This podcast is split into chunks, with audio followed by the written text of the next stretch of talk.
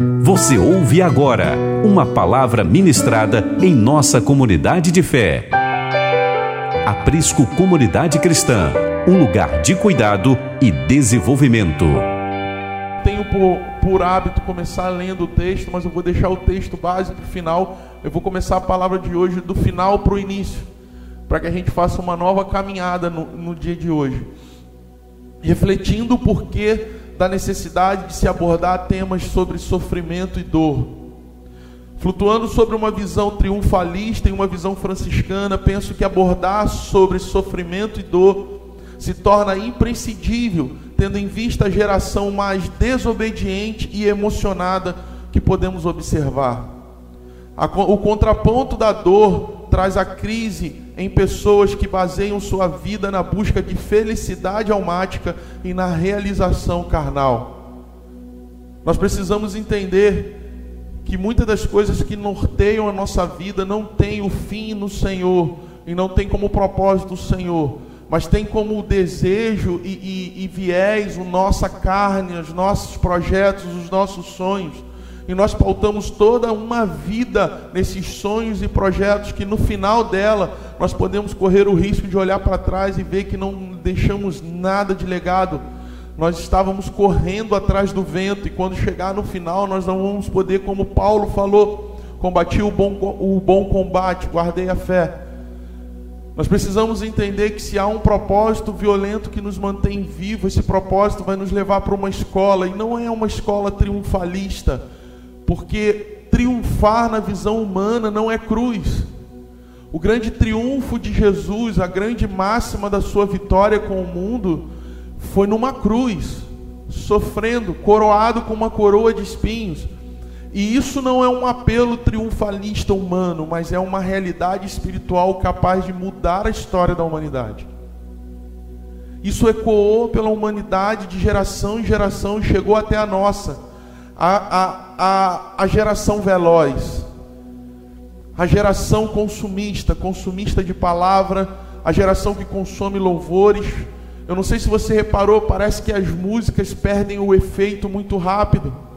Nós ministramos ela um domingo, dois domingos, pulamos dois, três, quatro, de repente ela já entra num lugar que ninguém aguenta mais é porque as muitas informações têm acelerado o nosso cérebro e nós não desenvolvemos mais a, a, resiliência, nós não desenvolvemos mais o cuidado de meditar sobre algumas coisas com tempo.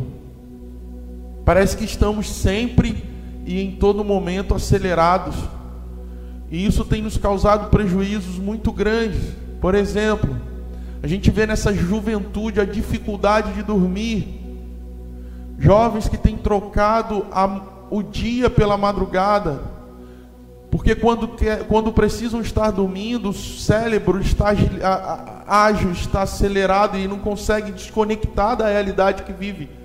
Então vai dormir muito tarde. Esses mesmos jovens estão tendo problema no seu trabalho, porque trabalho, o próprio nome diz, trabalho, um conjunto de regras e um conjunto de, de atividades que você precisa desempenhar para conseguir recurso.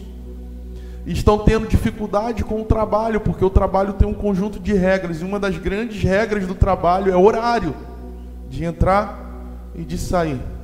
Nessa geração superficial, nós vemos, por exemplo, casamentos para ser feliz e não por, por propósito. É, existem alguns exemplos de união entre homem e mulher na Bíblia, mas eu gostaria de ressaltar o primeiro. O primeira união entre homem e mulher tem a ver com Adão e Eva, e essa união foi por um propósito. Deus olhou para Adão e viu que não era bom ele estar só. Então Deus gerou uma mulher por um propósito, para ser a ajudadora. Desde o início, o Senhor está apontando que a união de um homem e uma mulher não pode ser apenas algo de escolha carnal ou um desejo humano, passageiro, emocionado, mas precisa haver um propósito bem estabelecido e fixo no Senhor. Para quê? Para que quando os dias maus cheguem, é esse propósito que vai nos agarrar e que vai nos prender a Ele. Então, um casamento em que duas pessoas procuram a felicidade é fadado à derrota, porque felicidade no contexto bíblico é algo momentâneo e passageiro. A alegria do Senhor é a nossa força, e o termo alegria é diferente de felicidade. Hoje você pode estar feliz, amanhã você está triste, mas nem por isso, estando feliz ou estando triste, a alegria do Senhor te deixa. Então, um casamento em que as pessoas se unem para buscar a felicidade própria é um casamento fadado à derrota, fadado a crises ego, egocêntricas, onde há uma disputa no casamento de quem está certo e quem está errado. Falar de sofrimento é apontar para casamentos que não foram pautados no sexo e nem na relação almática, mas casamentos que foram gerados no coração de Deus, onde Ele separou um homem e uma mulher para um propósito maior, e dentro desse propósito está Cristo. Não existe propósito maior. Deus não une um homem e uma mulher para construir uma empresa na terra. Deus une um homem e uma mulher para um propósito eterno. E nós precisamos entender isso, mas parece que a geração de hoje está na frenética busca pela felicidade e tudo que faço parece que é buscar a felicidade. Eu fico vendo nessa geração, parece que há uma máxima. Eu, a gente trabalha com aconselhamento e, e funciona mais ou menos assim. Ah, eu estou muito estressado. E o que, que você vai fazer? Ah, eu vou no cinema. Ah, eu estou muito estressado. E o que, que você vai fazer? Ah, eu vou para a praia. Nós criamos mecanismos de fuga e de lazer para responder a uma necessidade de uma felicidade momentânea. A alegria do Senhor não nos satisfaz mais. A certeza da sua habitação, a certeza do propósito não não rompe mais com as crises almáticas. Então você não escuta mais pessoas falando: "Me alegrei quando disseram: vou à casa do meu pai". Nós não temos mais o hábito de olhar para a igreja como corpo de Cristo e como lugar onde Deus vem e sim manifesta como um lugar de refúgio, um lugar de fortaleza e um lugar até mesmo onde a nossa alma vai ser estabelecida de novo nele. Mas olhamos para a igreja como parece um fardo ou algo rigoroso que eu preciso cumprir para me, me manter em uma religião.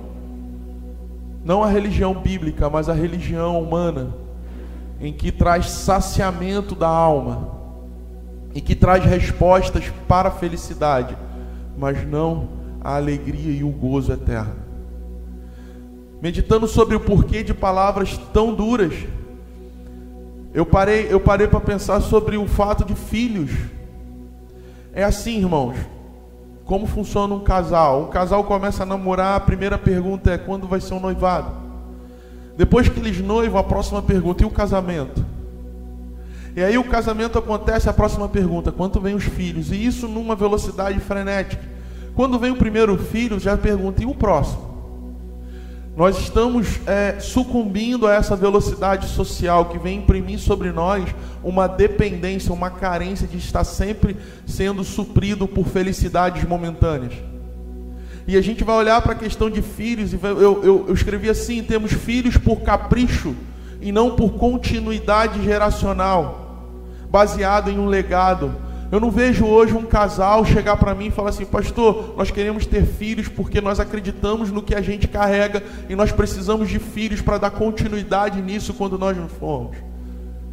Nós só vemos casal buscar filhos, parece que para um complemento da alma, para se sentir inteiro. Parece que há uma busca nos filhos equivocada, porque se no Antigo Testamento ter filhos era, uma, era, uma, era um exemplo de que a família era abençoada por Deus, porque Deus sabia que quando requeresse aqueles filhos, ele ia ter. E é muito interessante o contexto de filho, porque a visão que Deus tem de filho não é a mesma que nós. Porque nós criamos filhos, parece que para nós o tempo todo. E o Senhor criou filho para quando ele precisou manifestar o seu amor, ele dá. Os filhos talvez nunca seriam para nós, e sim para ele. O texto talvez que quando fala assim, os filhos são herança do Senhor, talvez ele seja mal interpretado, irmão. Falar um pouquinho sobre dor e sofrimento vai dizer que talvez os seus filhos não são seus. Porque do mesmo jeito que ele teve a coragem E o amor, de quando amor o mundo entregou o seu filho, nós precisamos ter quando amar a Deus acima de todas as coisas, entregar os nossos filhos a Ele. E isso requer sofrimento almático, porque a nossa alma vai querer nos tratar de forma, vai querer tratar os nossos filhos de forma como um objeto, como alguém que pode dominar, como alguém que pode manter a vida toda debaixo das asas e controlando a vida. O contexto de filho é equivocado, porque vai revelar que está onde deve estar os filhos, no lugar de obediência, pois em nome do amor, Deus, o Pai, entregou, deu. E como essa palavra dá nos machuca. Como essa palavra dá nos, nos constrange. Como esse termo dar, ele deu, nos coloca à prova. Porque quando a gente vai ver o que Jesus falou, amar a Deus acima de todas as coisas, isso vai requerer de nós muito sacrifício.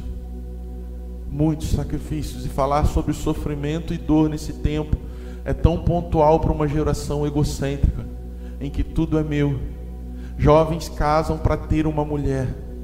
Jovens têm filho para ter um filho. Por isso que um casamento com propósito vai entender de que nada é nosso, tudo é dele. Tudo é dele.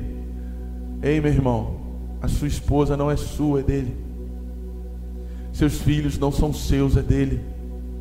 E quando você entender isso na amplitude de eternidade, você vai parar de sofrer na alma e vai viver por espírito. Você vai entender que se o Senhor não guardar seus filhos, a sua força não vai ser capaz de fazer. A gente precisa entender isso nessa geração que tanto precisa ouvir sobre sofrimento e dor.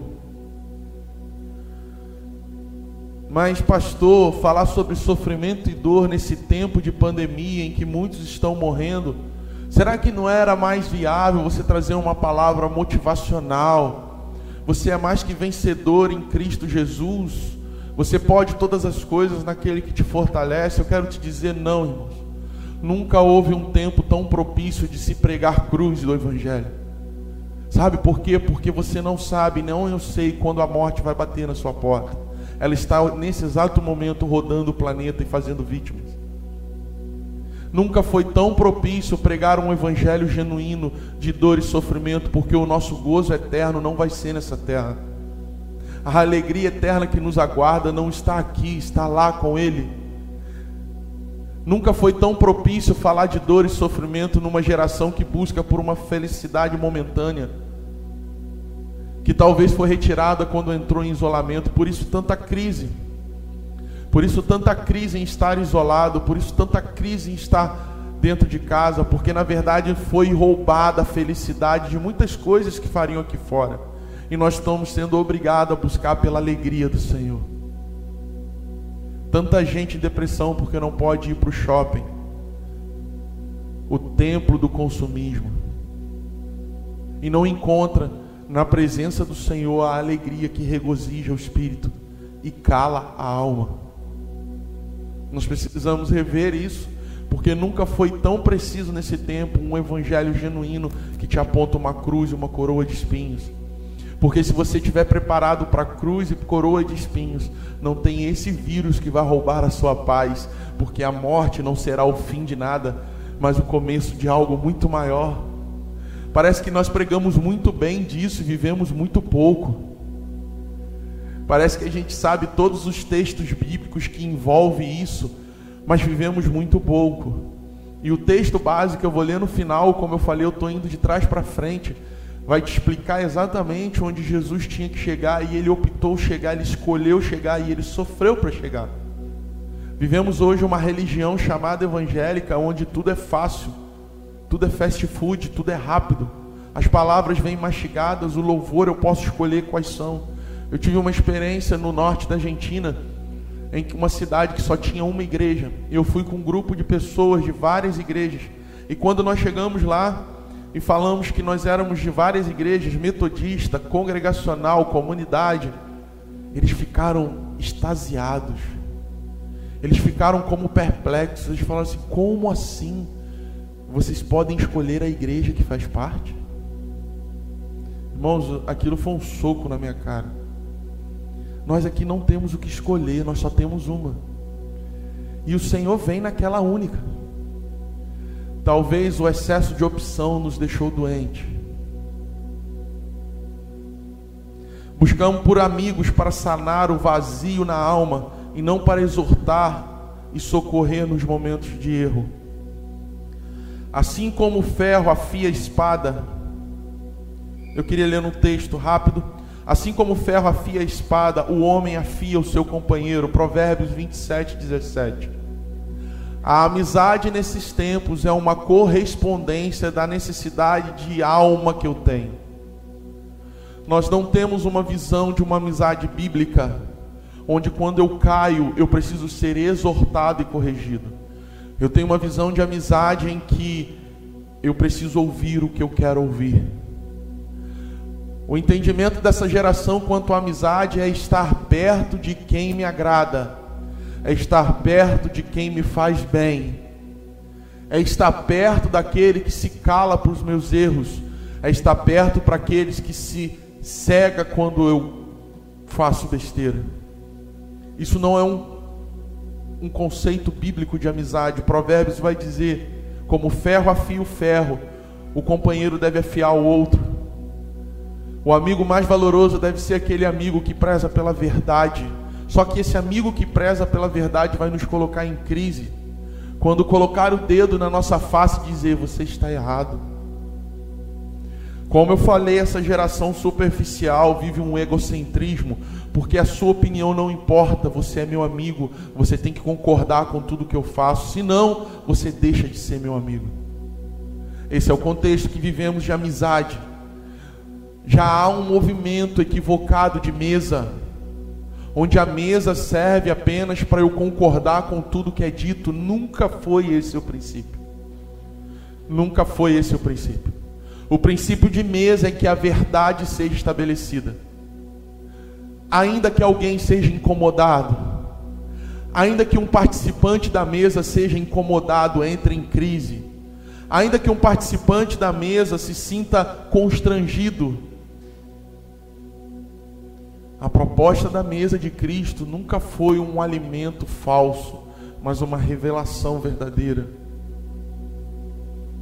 Não tinha muito a ver com o pão sem fermento físico, mas tinha a ver com a verdade sem manipulação. Há alguns anos atrás, há uns cinco anos atrás, o Senhor soltou meu coração com uma palavra que Ele ia tirar o veneno da panela. Isso ficou ecoando na minha mente quase um ano, irmãos. O Senhor vai tirar o veneno da panela. Muitas pessoas estão hoje na igreja evangélica comendo um alimento envenenado. Muitos de nós estão hoje num lugar chamado igreja se alimentando de um alimento envenenado, porque estão manipulando a verdade. Estão manipulando a mentira. Você quer saber de uma coisa? Quando o Senhor falou para mim, eu vou tirar o veneno da panela ele falou assim para mim: para se manter, para se implantar um império de mentira, você precisa ter meias verdades. Irmãos, nesse tempo ninguém vai entrar dentro da igreja e dizer que Jesus não é o Senhor. Nesse tempo é o tempo que o falso mestre ensina palavras fermentadas e manipuladas para alcançar sua alma e tirar dos seus olhos uma lágrima.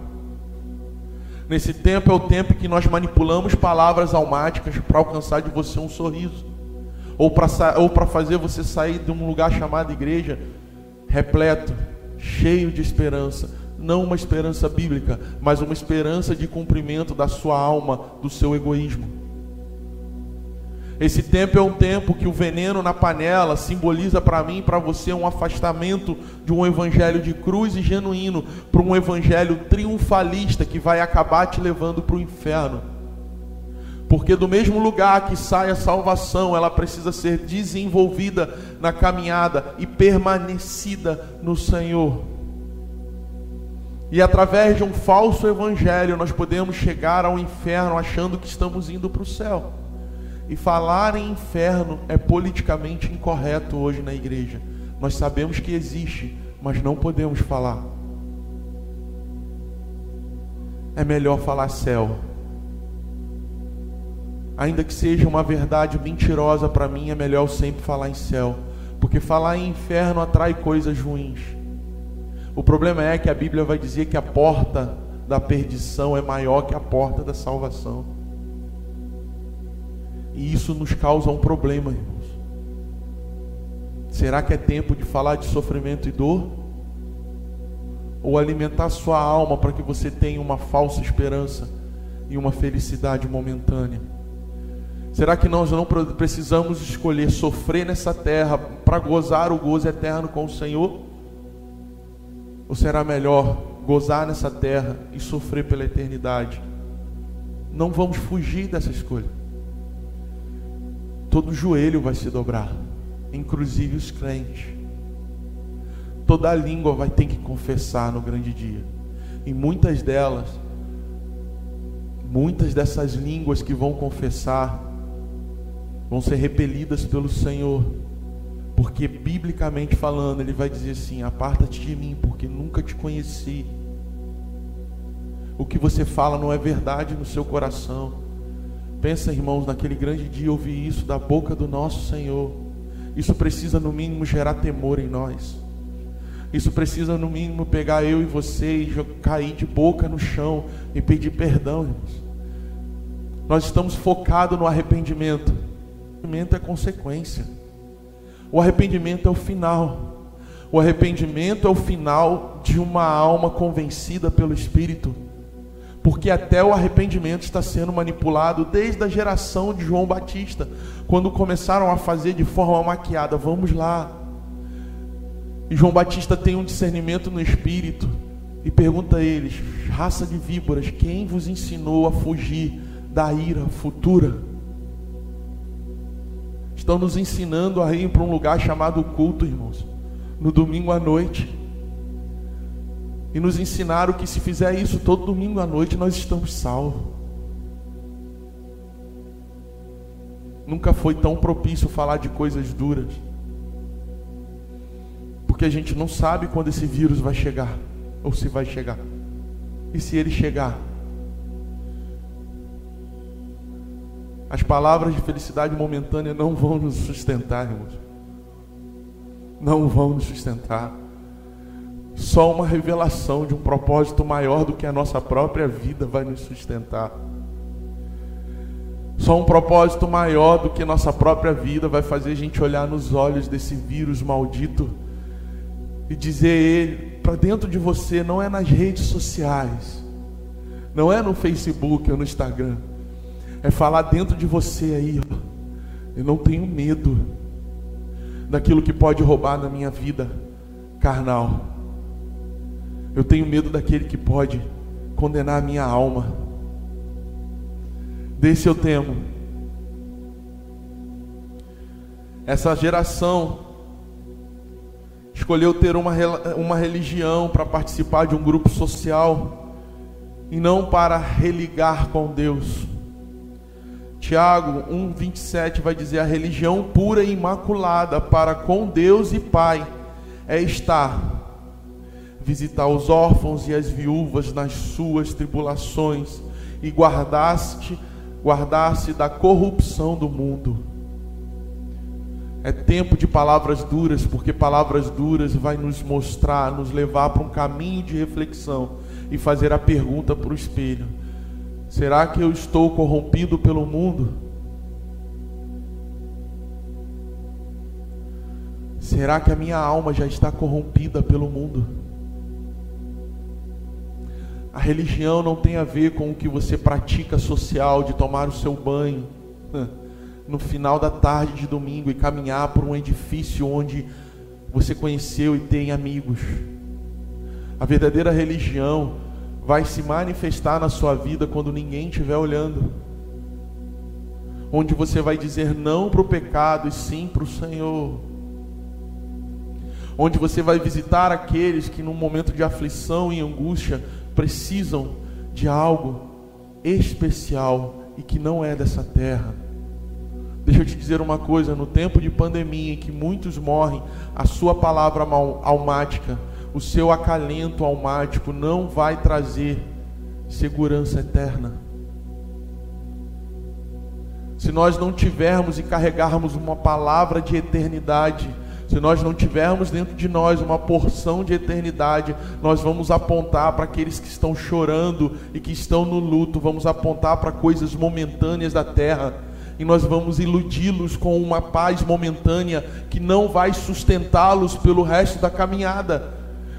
Porque se para aqueles que morreram terminou ou transicionou, para aqueles que ficam ainda existe uma jornada. E essa jornada vai requerer de nós algo muito mais do que palavras momentâneas de motivação. O consolo não precisa ser das nossas palavras, mas do Espírito. E é esse Espírito que precisa habitar em nós e ter em nós vazão para que essas palavras eternas alcancem Irmãos, não se trata de sentir um arrepio, um choro, se trata de palavras eternas romper o nosso interior e nos colocar em crise, a ponto de não dormirmos, a ponto de não comermos, a ponto de buscar um concerto em que os holofotes e luzes não podem ver, mas o olho que tudo vê, aquele que está em todos os lugares, aquele que está no seu quarto na madrugada, vê.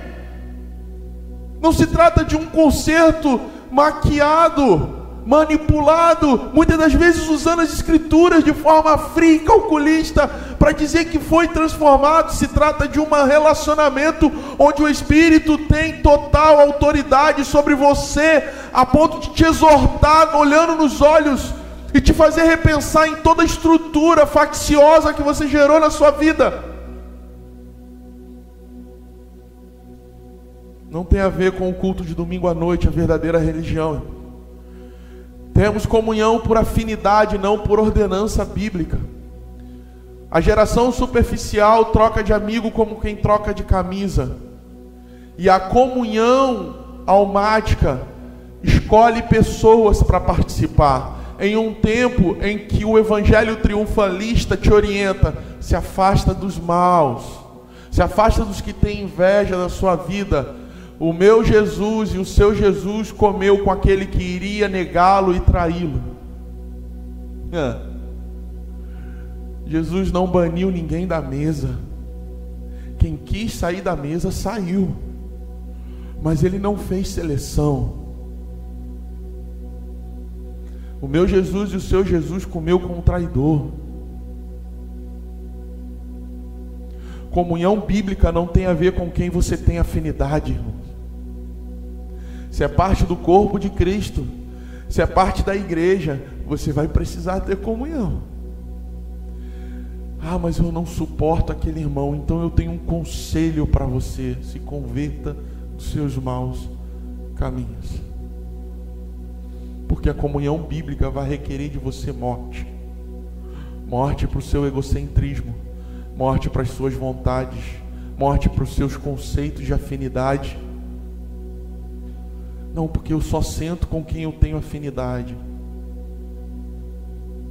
Alimente a sua alma e empobreça o seu espírito.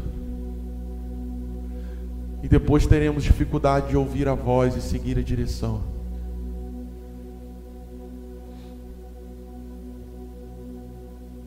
Hebreus 10, 25 vai dizer: Não deixemos de nos reunir como igreja, segundo o costume de alguns mas procuremos encorajar-nos uns aos outros, ainda mais quando vocês veem que se aproxima o fim. Ah, irmãos, eu costumo dizer que Jesus estava preparado para tudo, menos uma única coisa. Jesus passou pela aflição do Getsemane e a Bíblia vai dizer que dos seus poros saiu sangue. A ciência explica que existe um fenômeno de um nível de angústia, de pressão, que isso pode acontecer. Ali houve a oração do silêncio, em que o pai se calou para o filho. Por três vezes ele pediu: se for possível, passe de mim esse cálice. E a resposta de Deus Pai ecoou. Nossa, eu amo essa expressão. Pelo silêncio do jardim, um silêncio terrível eu não sei se você já teve essa experiência de orar ao Senhor e o Senhor se calar. No silêncio de Deus a resposta. No silêncio de Deus a resposta. Ele passou pela agonia e foi traído na mesa. Ele foi, e a gente acha que ele foi direto para a cruz. Não, ele foi julgado. E no julgamento ele foi caluniado. Feriram a honra do meu e do seu Jesus. Existem feridas na honra que são maiores do que uma agressão física. Acusaram ele de tudo que ele não fez. Ele se calou. Nunca foi tão propício pregar um evangelho de sofrimento para uma geração que busca o seu direito, a sua justiça. Ele se calou. Dali em diante começou o sofrimento físico e ele foi apunhalado, agredido, machucado, ofendido, mutilado. E ele aguentou. Começa a via sacra para a montanha Gólgota. E em algum momento ele não aguenta carregar a cruz, uma pessoa, um homem ajuda ele. E ali na cruz há um processo de antes de ser erguido, ele precisa ser cravado no madeiro. Os pregos entram. E aí ele é erguido. Vem uma sede sobrenatural sobre ele, isso é explicado pela ciência. Ele pede água, o dão vinagre. E aí vem algo que ele não estava preparado para passar. Por tudo isso, Jesus estava preparado, porque ele tinha uma missão, e você vai ver no texto que eu vou ler no final em Hebreus, que foi pelo sofrimento. Foi pelo sofrimento. E na narrativa de todo esse sofrimento de Jesus, chega o grande momento em que ele sente, ele vive algo que ele não estava preparado. Em toda a criação do universo, desde a fundação, desde antes da fundação do mundo, nunca houve uma separação entre a Trindade. Nunca houve uma separação entre o Filho e o Pai. Eles são um como são hoje. Mas naquele momento há trevas na terra o meu e o seu pecado vem sobre Jesus. E a santidade de Deus, o Espírito Santo, fica impedido de estar com Ele. Por causa da minha podridão e da sua podridão. Nunca foi tão propício pregar sobre sofrimento. Porque o sofrimento e a dor que nos tira a paz foi imputado sobre ele. Tudo para. O céu enegrece. E vem a exclamação: Eli, Eli, lama sabachthani. A exclamação de um homem que nunca sentiu a ausência do Pai a exclamação de uma pessoa da Trindade que nunca se separou da outra. Pai meu, Deus meu, Deus meu, por que me desamparaste? Como não falar de sofrimento num tempo em que famílias estão sendo ceifadas? Como não falar de dor quando famílias estão de luto por seus entes queridos? Como trazer uma palavra momentânea e passageira para uma felicidade ou para uma anestesiada momentânea e não pregar um evangelho real de eternidade? Falar de sofrimento não tem a ver de falar de coisas negativas, tem a ver de apontar para onde Jesus estava partindo. A partir do sofrimento, Jesus estava voltando para o trono.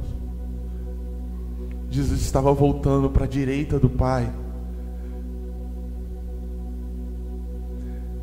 E nós precisamos entender o que é sofrimento, porque até o conceito de sofrimento nosso é equivocado, é egocêntrico.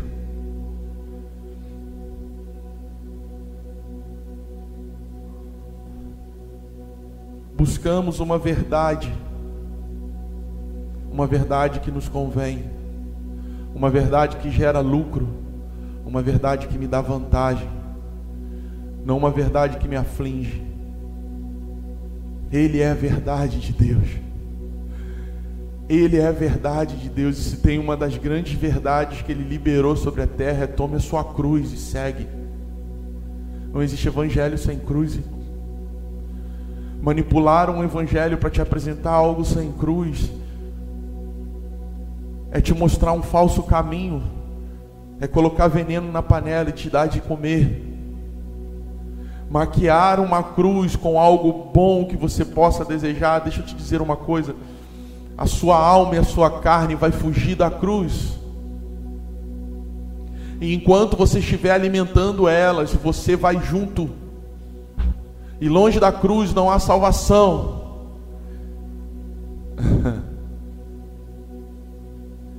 Não vejo outro caminho de alinhamento com o Senhor, senão através daquilo que fez Jesus se tornar o filho amado em quem me comprazo. Numa geração acelerada e superficial, a desobediência, a desobediência é uma máxima em todos os relacionamentos, sendo na vertical e na horizontal.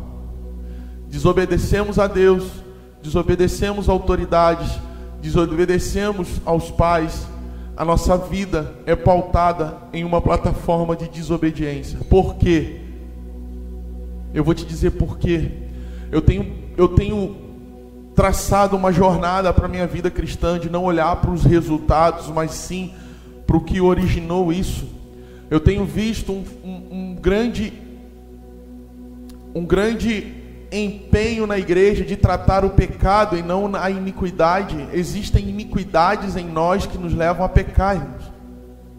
E nós olhamos para a consequência do pecado como se fosse o fim de tudo. E nós tratamos aquele pecado, mas a iniquidade ainda está enraigada em nós. E a desobediência nada mais é uma consequência de alguém que se negou a um processo de Deus o mesmo processo que ele imprimiu e que ele submeteu o filho ao qual ele amava e até então unigênito. Porque Deus não projeta uma salvação mundial de todas as gerações através de um outro caminho que não fosse o sofrimento do filho. E porque você e eu achamos que existe um outro caminho para essa mesma salvação e para esse mesmo propósito, porque pautamos a nossa vida em momentos felizes que vão nortear o nosso caminho, mas que vão nos afastar de uma eternidade alegre com o Senhor. Porque se o Filho amado de Deus, um integrante da Trindade, precisou vir à terra, se fazer homem e através do sofrimento aprender a obedecer, olha que lindo isso. Hebreus vai dizer, você que está em casa, Abra sua Bíblia em Hebreus 8 e 9. Aleluia. E eu quero terminar com esse texto para que você entenda. Pare de fugir das palavras de sofrimento e dor. Elas vão te levar para um caminho de obediência. E obedecer a Deus precisa ser o alvo da nossa vida. Porque se Ele moveu céus e terras, e se Ele mandou o seu filho para a terra para sofrer por mim e por você,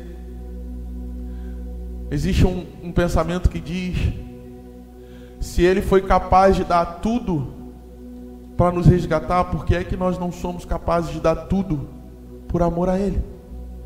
Hebreus 5, 7, 8 e 9 vai dizer: Ele, Jesus, nos dias da sua carne, tendo oferecido preces e súplicas com forte clamor e lágrimas. Hebreus está dizendo que Jesus levantou um clamor em lágrimas. Hoje o que vejo são irmãos que não têm mais lágrimas nos olhos, só quando abate um sofrimento almático, não consegue mais derramar lágrimas na presença do Senhor. Há um tempo atrás, o evangelho triunfalista dizia que ficar doente é pecado, é fruto de pecado. Chorar num culto é porque você está em pecado. Ah, a Bíblia vai dizer que Jesus, no tempo de sua carne, tendo oferecido preces e súplicas, com forte clamor e lágrimas, ao que podia salvá-lo da morte, tendo sido ouvido pela sua reverência, embora fosse filho, aprendeu a obediência pelas coisas que sofreu. E tendo sido aperfeiçoado, tornou-se autor da salvação eterna para todos aqueles que lhes obedecem. Esse texto vai falar de obediência em dois momentos. Em dois momentos. O primeiro momento, pelo seu sofrimento, ele obedeceu. Então quero te dizer uma coisa, irmão e irmã. Não existe outro caminho para se tornar obediente ao Senhor. Não manipule o Evangelho. Não negocie com a palavra. Só através da escola do sofrimento e a dor nós vamos conseguir ser obedientes. Porque obedecer a Deus, consequentemente, é desobedecer a sua alma e a sua carne, é fazer ela morrer todos os dias. Obedecer a Deus é para viver para aquilo que é luz, que é verdade, que é bom, e matar tudo aquilo que é trevas, tudo aquilo que é carnal, tudo aquilo que é indecente, tudo aquilo que é agressão. A Bíblia vai dizer que através das lágrimas e súplicas, através do sofrimento, Jesus alcançou um lugar em obediência. Eu quero te dizer uma coisa: obedecer a Deus é a chave para alcançarmos o seu coração e a alegria eterna. Se não estamos totalmente envolvidos e totalmente dedicados a uma obediência ao Senhor, nós estamos vivendo qualquer outra coisa que não é o Evangelho, porque Ele foi obediente até o fim, até a morte, a morte de cruz. Deixa eu te dizer uma coisa: o caminho da obediência vai te levar a uma cruz. Entenda isso em nome de Jesus. E porque ele obedeceu, ele alcançou para nós a salvação eterna. Então não há um caminho de adoração sem obedecer. Não há um caminho de comunhão sem obedecer. Não há um caminho litúrgico sem obediência. Não há um caminho de revelação sem obediência. Há um tempo atrás, algumas irmãs perguntavam sobre o fim dos tempos, o fim dos tempos, Apocalipse. Irmão, deixa eu te dizer uma coisa: não, não basta conhecer como será o fim dos tempos se você tem uma vida de desobediência. Ela vai estar desalinhada com tudo que as Escrituras diz sobre o fim dos tempos. Então, se você quer desenvolver um entendimento sobre o final, você precisa começar obedecendo ao Senhor.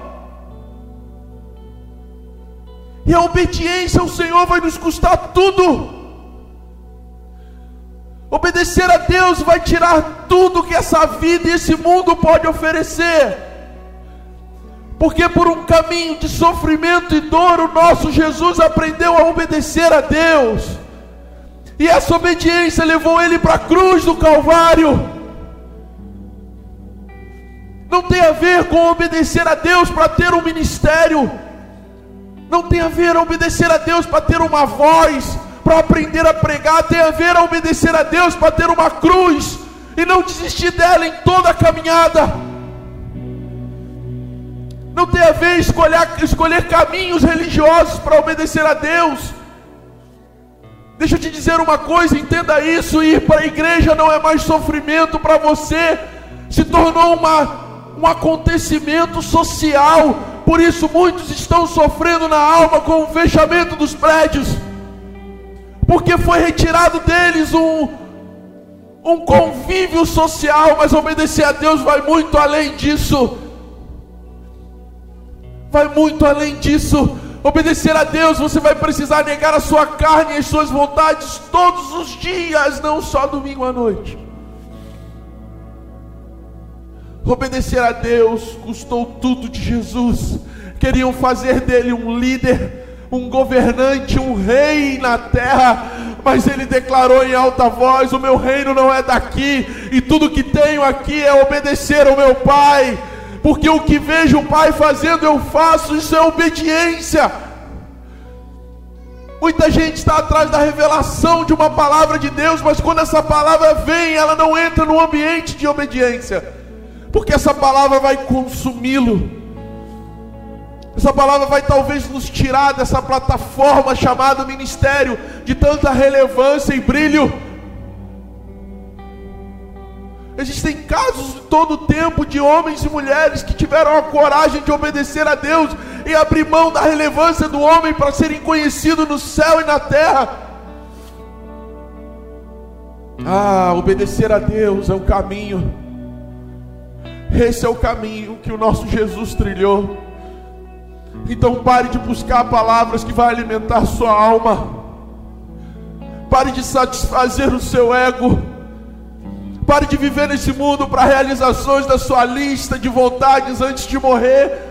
O Senhor quer rasgar as suas listas de vontade, onde você tem que ir viajar e conhecer, para fazer sobre você a vontade dEle prevalecer.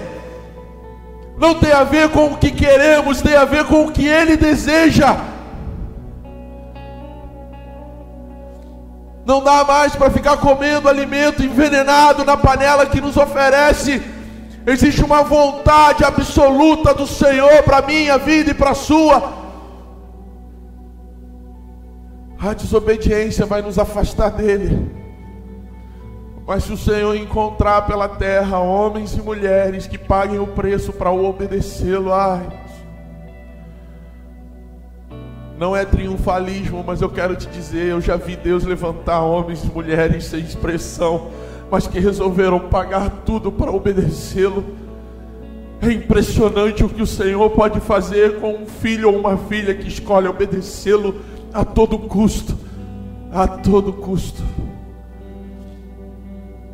Eu queria orar por você agora.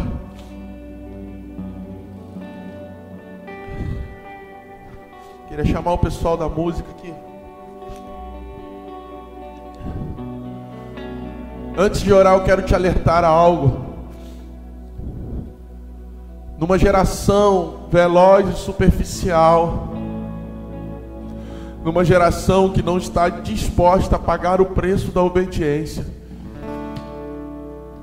Quando você se posicionar no lugar de obediência, pessoas pessoas vão ficar incomodadas com a sua vida. Algumas de forma amorosa vão fazer como Pedro, não, Senhor. De forma alguma você vai para a cruz. É um amor almático que quer nos cuidar e nos tirar da cruz. São os Pedros da vida que querem nos evitar de morrer em Cristo. Pessoas muito bem intencionadas na terra, mas com pouca revelação de céu. Em contrapartida, outros vão se levantar como verdadeiros oponentes. Pessoas que vão se colocar contra a vontade de Deus na sua vida porque não discernem no espírito, porque não entendem a palavra que foi liberada, porque não entendem esse ambiente de obediência e pautaram toda a sua vida na desobediência. Esses vão se levantar e você pode achar em algum instante que são seus inimigos.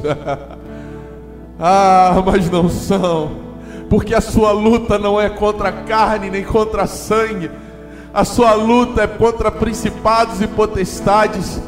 E você precisa entender que nenhum ser humano pode se tornar seu inimigo, porque a palavra que você carrega é espiritual, não é dessa terra, ela vai se cumprir, porque foi o próprio Deus que liberou sobre você. Talvez não do formato e do jeito que você acha, mas do jeito e da forma dele.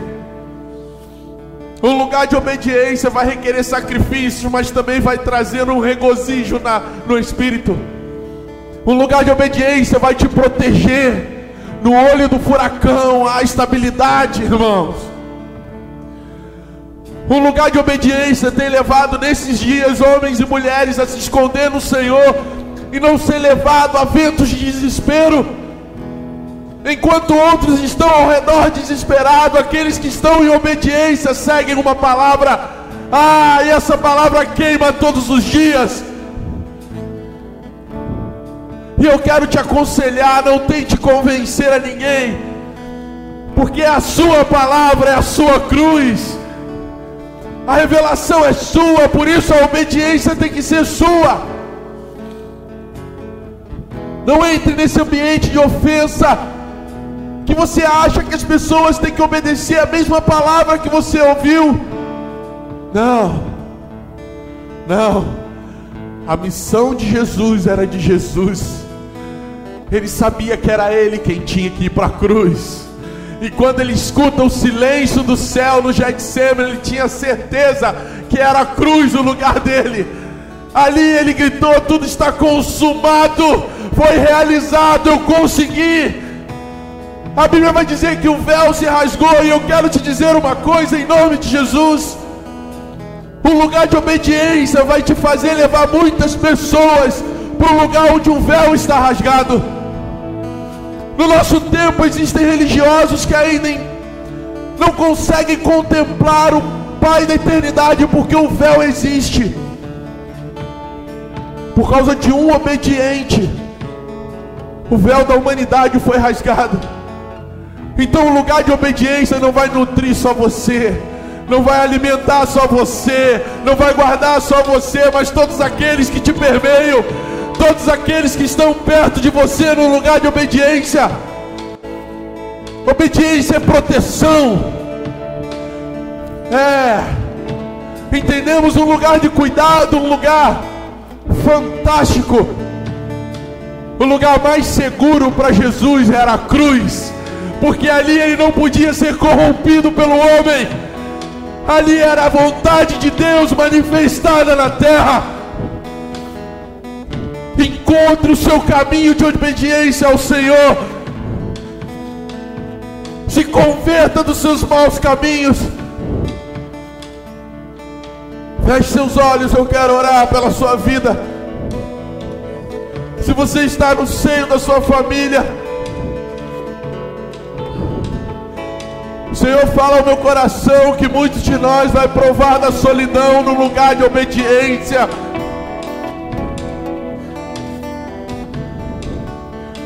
Ah, quando Jesus sobe o Getsemane para orar ao Senhor, ouvia silêncio, e quando ele volta aos discípulos, ele se indigna. Vocês não podem nem me acompanhar nessa oração, vocês estão dormindo. Deixa eu te dizer algo. Um lugar de obediência muitas das vezes é um lugar de solidão. Não se intimide com o silêncio. O silêncio ainda fala. Aqueles que, tá no, que estão no lugar de obediência, eles não ficam impressionados com a voz, eles aprendem a ler o silêncio. Ah, que o silêncio de Deus possa tomar a sua família a sua casa nessa hora e revelar coisas ocultas ao seu coração. Senhor, em nome de Jesus, nós clamamos pela tua vontade sobre nós.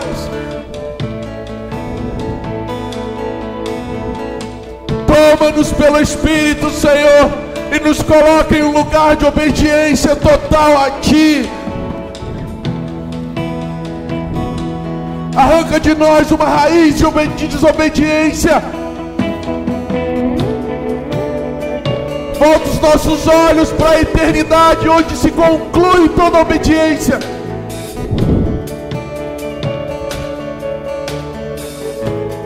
Rompe, Senhor, com a voz da nossa alma, que anseia por felicidades momentâneas e nos revela o gozo eterno na Sua presença.